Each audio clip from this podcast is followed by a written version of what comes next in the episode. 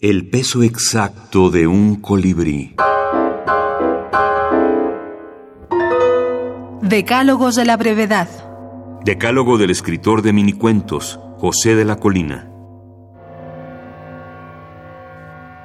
1. Escribir o leer cuentos largos acorta la vida.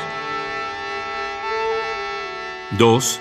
Escribir o leer cuentos cortos no alarga la vida, pero la enriquece. 3. En la naturaleza del cuento corto está el ser caprichoso, imprevisible e impuntual. No le gusta ser citado, previsto, preparado. El cuento corto simplemente sucede.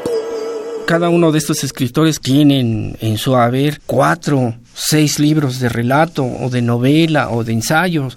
En fin, tienen un dominio del oficio fuera de duda. Entonces, justamente la suma de todos esos saberes, esa sabiduría, esa experiencia, está condensada en cada uno de esos mandamientos.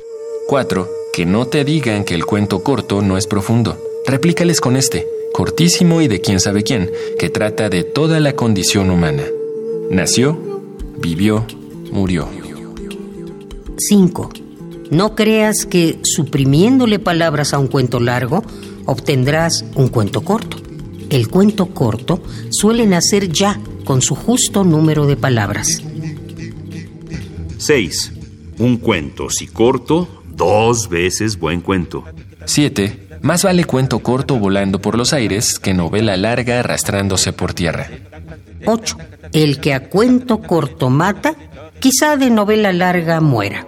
Un decálogo incentiva la creación literaria. Y ese sería, digamos, uno de los objetivos de los planteamientos. Javier Perucho, académico y escritor. 10. Dios, si existiera, sería un cuento corto, aunque eterno. José de la Colina, Decálogo del escritor de minicuentos, en Marcial Fernández, Andy Watson, contador de historias.